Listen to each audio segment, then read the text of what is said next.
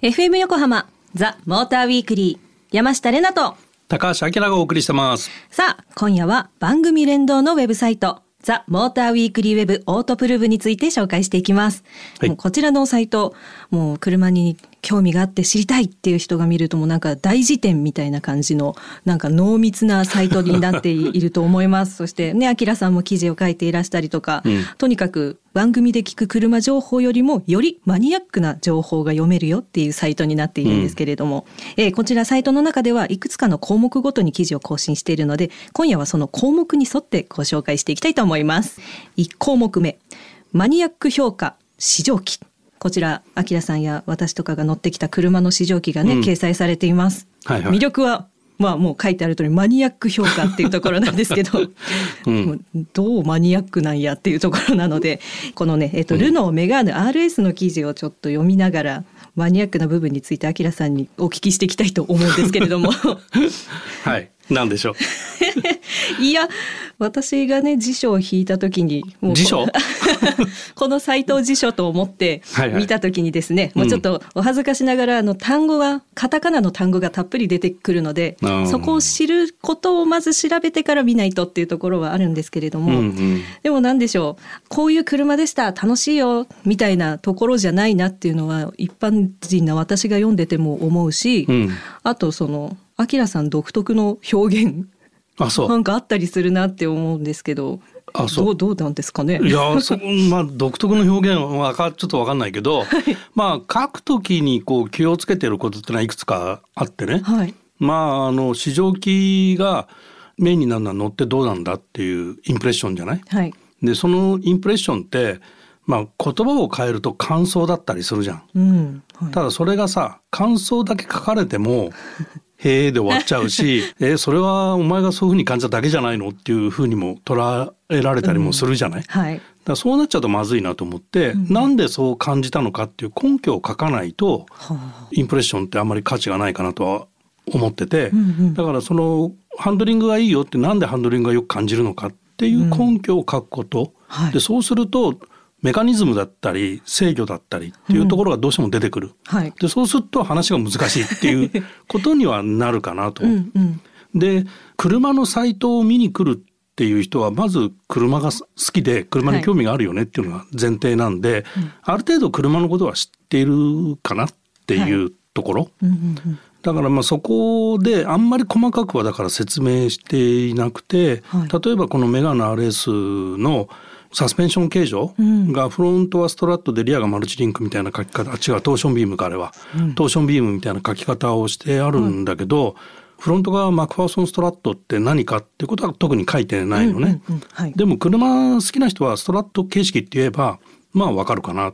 それからトーションビームっていうと、まあ、FF は大体はトーションビームだよねっていうのはみんな知ってるかなっていうのが前提で書いている。はい、でかつこのメガネ RS の場合だとそのフロントがダブルアクシスになってる、まあ、仮想キングピン軸がより差が小さくなってて、まあ、スポーツカーではよく使われてるジオメトリーを作れるサスペンションになってますよっていうのは書いてあるのね。はい、だからそういうことが、まあ、読んでてなるほどって思える人だと、うんそうかって納得するだろうなと。で、はい、今言った言葉が何ですかっていう人にはちょっと伝わりにくいかなっていうところはあるから。あのまあ大体山下はちょっとそっち寄りだったんですけど、うん、でもその例えばじゃあこの車あきらさんと乗りに行った時に、うん、私がじゃあハンドルが軽いですって言った時に、うん、そういうふうにあきらさんがじゃあなぜあなたはそう感じたのかっていうのを今みたいな、もっとわかりやすく言ってくれるから、あなるほどって知らない人でもわかるのでそれのパワーアップバージョン。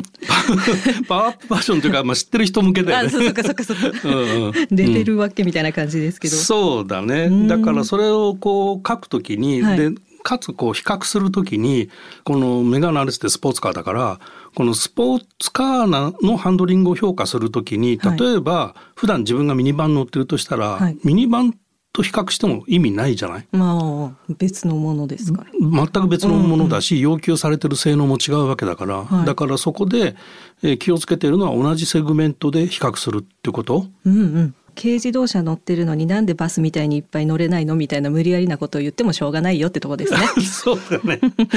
その通りです。ありがとうございます。はい、えー、続きまして気になる新車という項目。えこちらは輸入車、国産車を問わず新型車に関する情報を網羅。サイト独自の情報も掲載。っ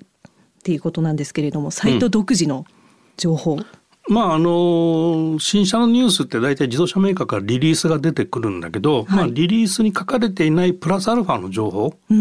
そういうことが記載されてることが多くて、はい、であの番組でもこの間キャデラックの、はい、えーと、リリックっていう車ちょっと話したとコンセプトから話したと思うけどこれがまああの9ヶ月も前倒しで実写が出てくるっていうニュースがあって、はい、まあそういうことをこう出したりとかはしてるかな。なるほど。うん、まあまあこの独自だからそっかオートプルーブでしか知れないんだよっていうところをご了承したい感じですね。まあそうだ。まああの9ヶ月前倒しで出ますよっていうのはリリースで出てるんだけど、はい、どういう形で出てくるかっていうことをより詳しくうん。あの書いてありますっていうところかな。なるほど。ありがとうございます。うん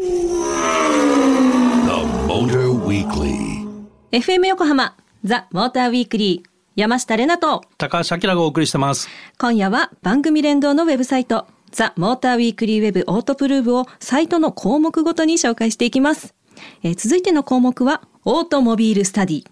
いい車はなぜいいのかその根拠となる情報を掲載ということなんですけれども、えー、例えば、えー、トヨタ水素エンジンが走ったその課題はという記事が載っております。うん。まあ、いい車なぜいいのか、はい、前半で話したようなことで、はい、ハンドリングがいいなんでハンドリングがいいのかとか、うんうん、なんで燃費がいいのかとかその辺を、まあ、根拠を書くってことを一生懸命勉強してるんだけど、でその情報を出してるんだけど、はい、まあ、ここで、まあ、今話題なのはトヨタの水素エンジン、うん、これが、えーと、来週かスーパー耐久で、はい、24時間レースで富士スピードウェイでね、えー、森蔵さんが運転して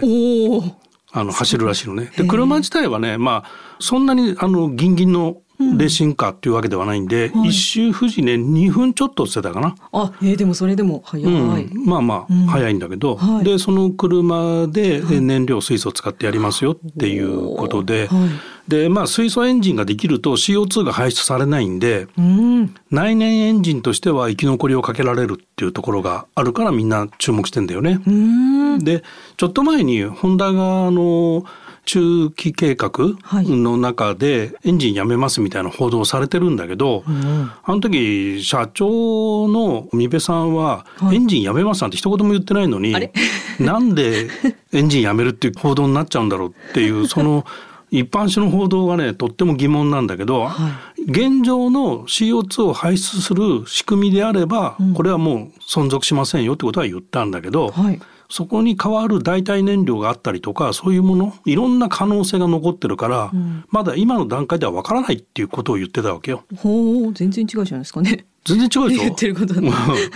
目標にするのは EV と PHEV を増やすっていうのは目標にもちろんしているんだけどもね、はい、だからそこら辺のなんか誤解もあるなと思ってで、うん、まあその一つとしてトヨタは水素エンジンっていう解決策みたいなことを今模索していると。うんでこの水素エンジンだとガソリンに比べるとエネルギー密度が低いんでパワーが出ないのよ。でガソリンみたいにパワー出すにはものすごいギュッと圧縮した水素を送んなきゃいけない。で圧縮ボンベを搭載してで圧縮した水素を送り込んで、まあそんでもガソリンレベルまではいかないんだけど、だから、えーと、このテストカーは、はい、ボンベ3本つったかな？4本つったかな？搭載していてざっと計算すると30分ぐらいは走れるかなっていう感じにはなりそうなんだけどね、はい、そのあのエネルギー密度とかそういう比重とかも計算して、搭載容量を、まあ、発表してないんで分かんないんだけど、まあ、あの来週走るんでその辺結果が出ると思うんだけど、まあ、そういうことをトライしていて、はい、で実用化しようとした時に水素ステーション街中にないから数少ないから、うん、えー、水素エンジンができても、はい水素入れらんねえじゃんってことになるから 大変ですよね そのインフラもまだ課題としてはあるよねっていうね。うん、でまあそういった話がこのオートモービルスタディには書かれておりますね。女性にも水素水は大事なものです。はい。水素水かでした、はい。はい、続きましてレースイベント情報、はい、こちらはモーターショーなどのイベント情報からスーパー GT などのレース情報を掲載。うん、こちら、えー、スバルインサイドレポートっていうのがまあ、注目としてはね、はい、今 PV が多いのはあのスーパー GT の、うん、えーと、スバルの GT300、はい、それのインサイドレポートっていうのをが割とヒットしてるんだけど、うん、スバルからこれ言われたのはねどういう記事を期待してるかっていうところでこの、うん、まあ、スバルが言うには、まあ、ナラティブで辛辣で深い記事を求めていますっていうことを言われてるのね。はいでまあナラティブって何って感じなんだけど、はい、まあなんていうのかなこう自分の言葉で一生懸命こう理解して伝えていくっていうことでね、うん、例えばレースレポートって、はい、まあ一般的にはねあの何周目に誰がトップに立ったとかどう抜いたとか、はい、誰が勝ったっていう、はい、まあ野球なんかでもそうだけど、うんうんうん、そういうのが普通でしょ、はい、だけどそれがなぜそこで抜けたのかとか、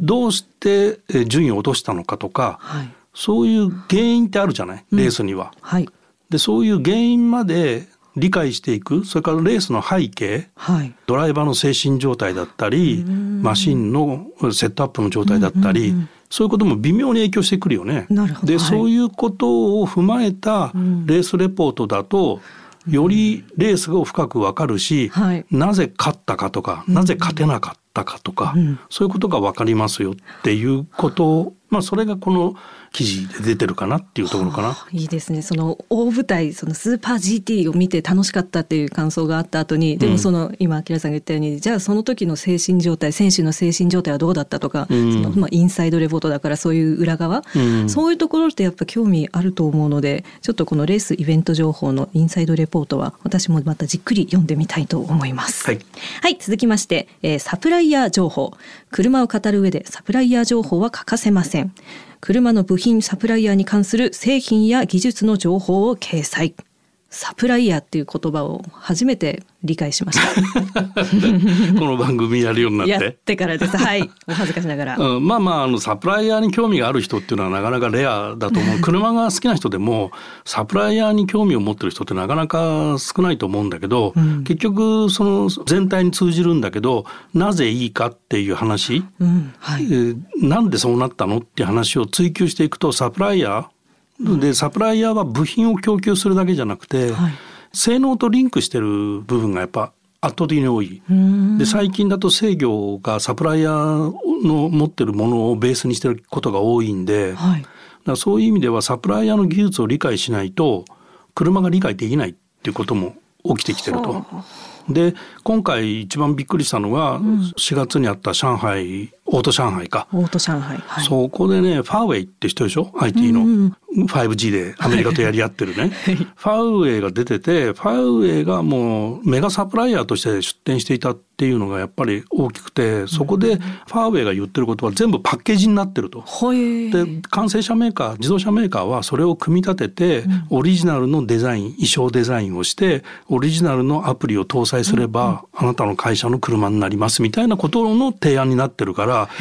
おいおいおいおいっていうちょっとびっくらこいたっていうね。すごいですね。中国すごいね。世界征服みたいな感じそう。いやいや、本当そう。で、あの、ちょっとドイツのサプライはどうかなと思ったら ZF がやっぱり似たようなことやってて、はい一番のアピールポイントは ZFAI プロっていうスーパーコンピューター、うん、でそれと組み合わせてあるシステム、はい、で ZF はもともとハード部品メーカーなね。トランスミッションとかサスペンションとかダンパーとかそれを作ってるとこなんで、はい、まあ、あとハンドルとかね。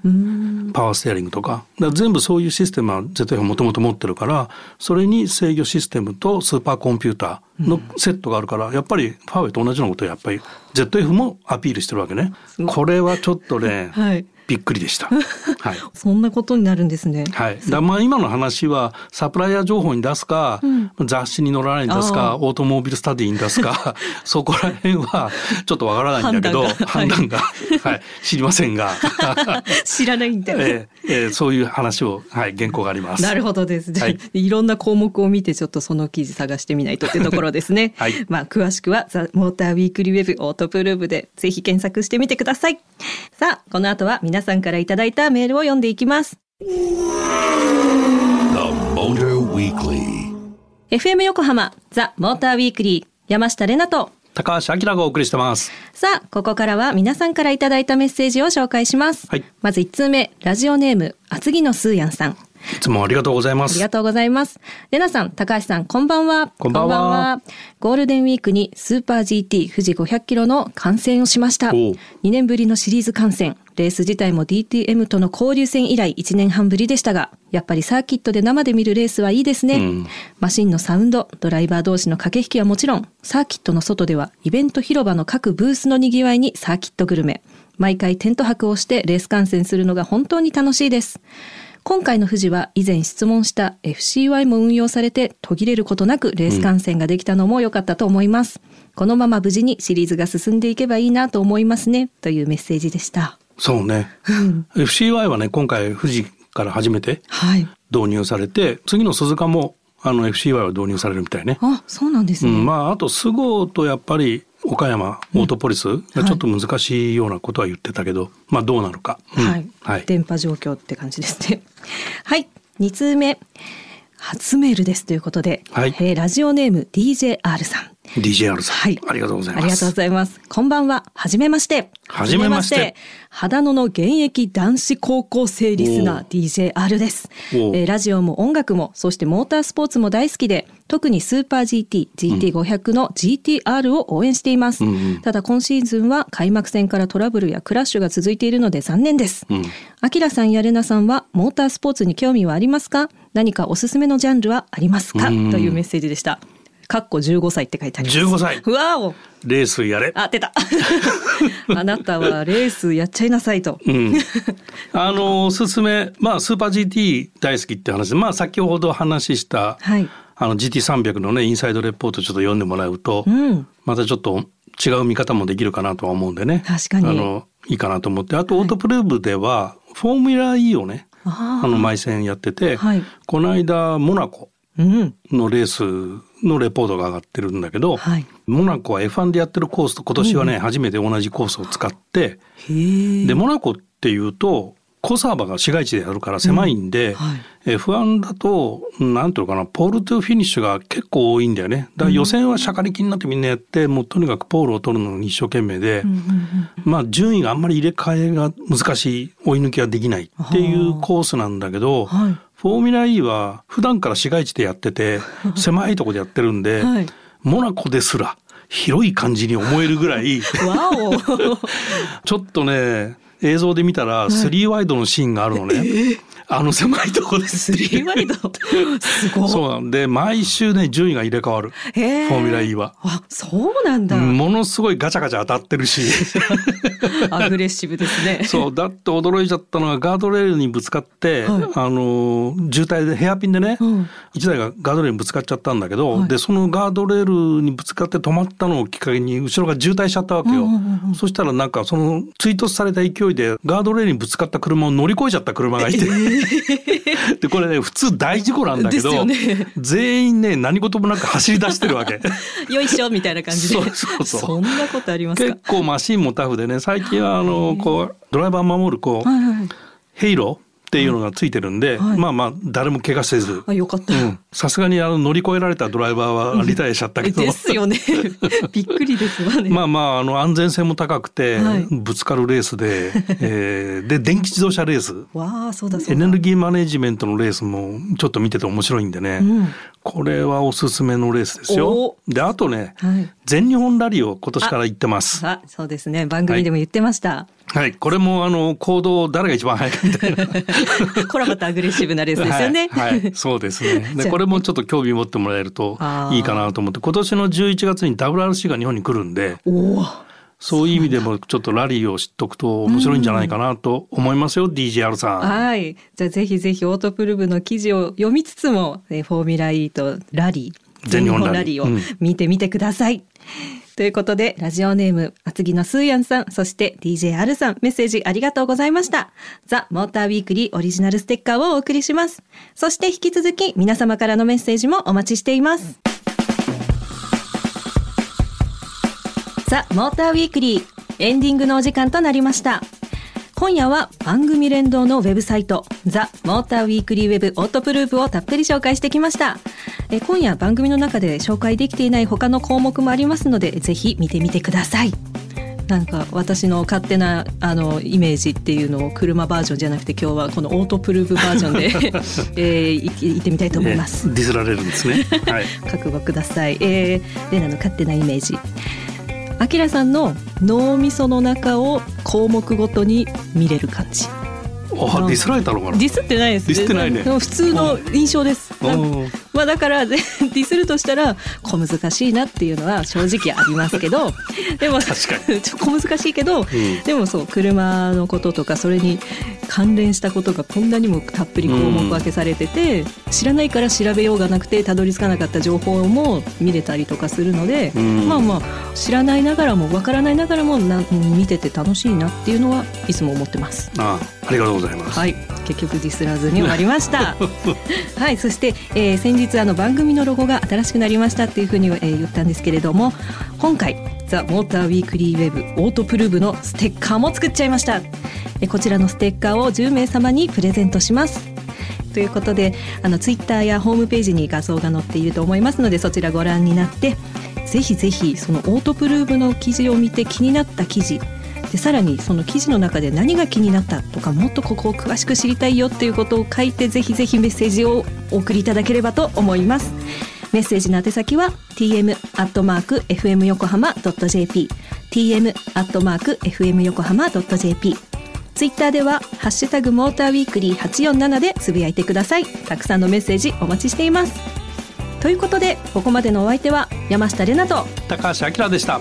また来週